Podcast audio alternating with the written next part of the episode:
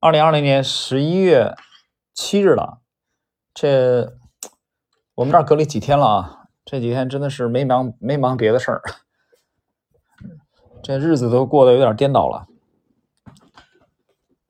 今天是周一啊，呃，我们今天是继续已经有停顿了几天的这个美国趋势投资新解的约翰波伊克的这部。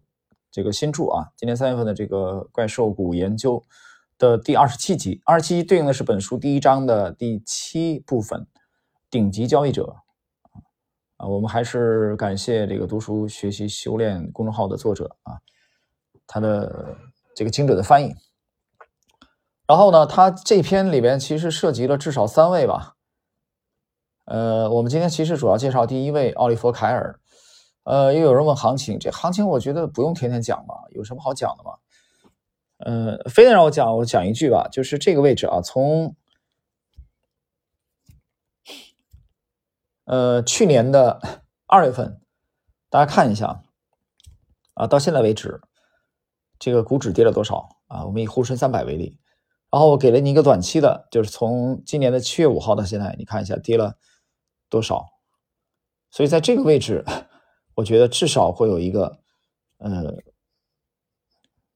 可操作性的反弹，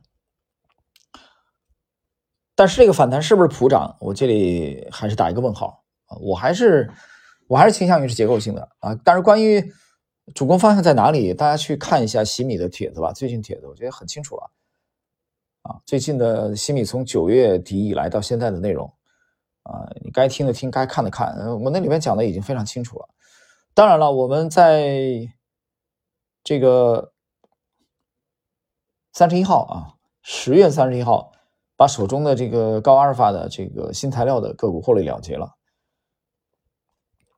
然后就空仓了啊，就三十一号空仓的很有意思啊，三十一号空仓完了，周一就开始反弹，到现在已经是第五天了，所以我们空仓了，空仓了足足五个交易日。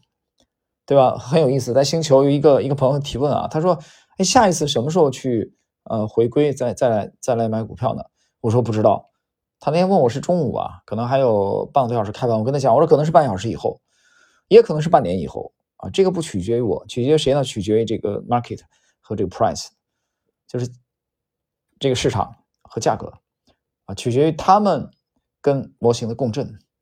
它什么时候共振了？就是我们跟踪的模型跟踪的这个标的有。这个买点出现了，啊，这个区域出现了，那我们就回归，啊，没有没有，我就一直等，一直空仓。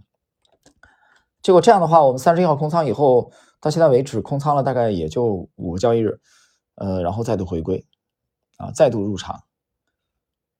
好了，我们就开篇讲那么多吧，啊，看今天内容，奥利弗·凯尔以令人置信的百分之九百四十一点一的。回报率在比赛中创造了新的记录。奥利弗最大的赢家包括特斯拉，啊，还有这个 FSTY 和 LVGO 啊，这全是美股啊，它的单词的这个缩写。他在三月份早些时候以二十五美元左右的价格买入了 LVGO，这 LLVGO 它应该是一个医疗股啊。我们看一下它的，从它名字就可以推断出来，因为该股在市场大幅抛售期间表现良好。被认为在新冠疫情中能对人们有所帮助。当股价上涨了百分之五十的时候，他卖掉了部分股票，但他保留了核心头寸。八月份合并消息公布后不久，他就以一百三十五美元的价格出售了所有股票。他的核心头寸回报率为百分之四百四啊，四百四。多次交易 FSLY，收益最高的一次是从二十九美元拿到九十五美元，在两个月内获利达百分之两百二十六。他在 FSLY 上面还进行了几次波段交易。并且遭遇了十月中旬的大幅跳空下跌，他没有期待股价反弹，而是迅速卖出了自己所持有的头寸，之后没有再参与过这只股票。特斯拉是奥利弗的一个大赢家，他在这只领导股的上涨过程中进进出出进行了多次波段操作。早在三月份他就参与了特斯拉，当时市场还在下跌，他被迫止损出局。但在三月底市场抛售开始减弱时，他又回来了，然后他在一百美元附近开始建立头寸，然后在一百一十七。呃，没有进行了金字塔式加仓，这这句话我有点没法看懂啊。股价迅速上涨至一百五十美元，在财报发布的负面反应中将股票卖出，在股价接近一百四十五美元的时候，他再次入场，并在股价强劲上涨到一百七十美元、两百美元和两百零五美元时，进行了金字塔式的加仓。他以接近总账户百分之七十的巨大头寸涌入了这只领导股，这是相当集中的持股。历史上的顶级交易者在知道自己是对的时候都会这么做。最终，他以三百二十五美元的价格卖出了他持有的 大部分头寸，然后以三百美元的价格卖出了更多头寸。八月份，当该股回调整理时，他承担了小幅回撤获利了结。但特斯拉又强势回归了。奥利弗在三百美元附近再次进场，并一直持有，直到股价接近四百七十五美元和四百五十美元的时候进行了卖出，总共获得了百分之五十五的快速回报。在九月和十一月，他再次交易该股时承担小幅损失，止损出局。但有一次止损对他打击很大。他在九月四日以三百九十五美元的价格买入，九月八日开盘卖出，亏损百分之十。这样做能够截断亏损，但他把百分之四十的资金都集中在了这个头寸上，这些损失会对账户造成一定影响。但他到当年的这个时候已经赚了很多钱，所以他冒了这个险。这笔交易没有成功，但没有吓退他。到了十一月中旬，特斯拉再次起飞。奥利弗又很快进场参与了，他把之前的损失放在身后，仍然对这只股票充满信心，因为他真的开始拉升了。他再次大举入场，集中持仓，再次接近其总账户的百分之七十。他在四百六十二美元附近建立头寸，并在股价超越五百美元时加仓，然后持有这些头寸直到年底。特斯拉在二零二零年收于七百零五美元，他最终在二零二一年初以八百七十五美元的价格卖出了这些头寸。请仔细查看图幺杠二九中的特斯拉图表，你可以跟踪奥利弗的交易，看看顶级交易员是如何在一年内获得超过百分之九百的回报的。他在 TWLO 和 ROKU 和 DDOG 等股票上也操作的很好。奥利弗在二零二一年出版的《成功的交易》一书中详细的描述了他的交易策略，我强烈推荐他。你可以呃关注这个奥利弗的推特啊。那么今天我们内容就到这儿了啊，当然后续还有，我们可能会放到第二十八啊或者二十九集。我们简单的小结一下奥利这个奥利弗的操作啊。奥利弗他有他的这个介绍他的这个著作啊，后期有机会我们再系列的分享。那么看一下他其实这里呃波伊克主要描述了他最主要最主要描述他特斯拉的操作。特斯拉在这两年在这个美股是光彩夺目的绝对的领涨股啊，全球的电动汽车的龙头中的龙头。但是奥利弗·凯尔他并没有说这个啊是一直持有的状态，他不提他其实不断的在其中做波段的，当然也有判断错的，你比如说止损百分之十出局啊，仓位很重的，那这个这一刀割下去还是肉疼，但是没办法啊，他为了保护整体的仓位。好在他之前的浮盈比较多。其实我觉得这个行业啊，我经常讲，这个行业其实你每天，呃，都会有遗憾。你说每分钟都有遗憾，这话有点夸张。但我觉得其实每天、每周、每个月、每年都会有遗憾。但这些遗憾怎么去看待？就像这个乔治·索罗斯，我记得他当时讲过这种话，他说：“我从来没有说让这个犯错误啊，但是你你会反省你的错误啊，研究你的错误。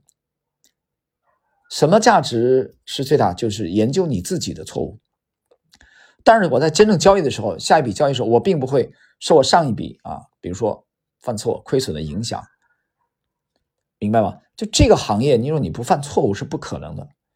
但是第一，你不要让你的错误失控啊，不要让它失控。第二呢，你在开始新的交易的时候，同样要有信心。这这两者其实呃都很重要啊，大家要注意这一点。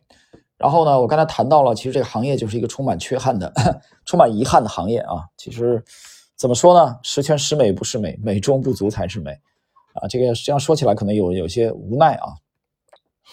呃，我举个例子，你就比如说我们在近期的啊一次操作中，其实明明都已经跟踪的很好，但由于可能过于追求完美，因为恰恰是前面获利了结啊，还是不错的，在市场的这个下跌的过程中啊。可以说是单边的下跌过程中，啊，我们逆势拿走了这块利润以后，其实我在开新仓的时候，我就会非常非常谨慎。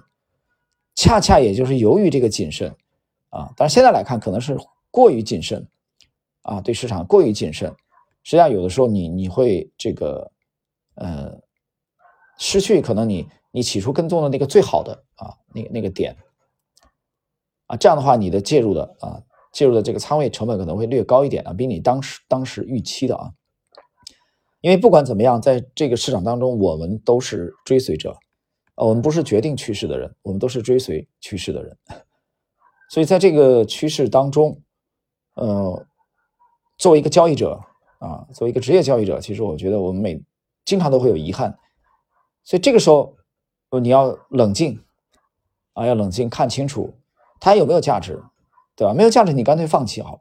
有价值啊，可能稍微比你起初预想的稍微高了一点，那问题也不是很大，对吧？我举个例子，比如说一只七元的股，七块钱的股票，对吧？你原来设定的入场点可能是七块两毛以下啊，举例子，但它结果一开盘以后，它它可能迅速的从七块就就上涨到了七块七啊，呃不不，这个这个呃上涨到了，比如说七块五啊，七块六，哦，我们这个打比方啊，结果比你预想的，你本来预想它可能有一个震荡，是一个短暂的回抽，结果开盘它没有给你这个机会，但这种强势呢，其实从另外一个侧面印证了你起初判断是正确的。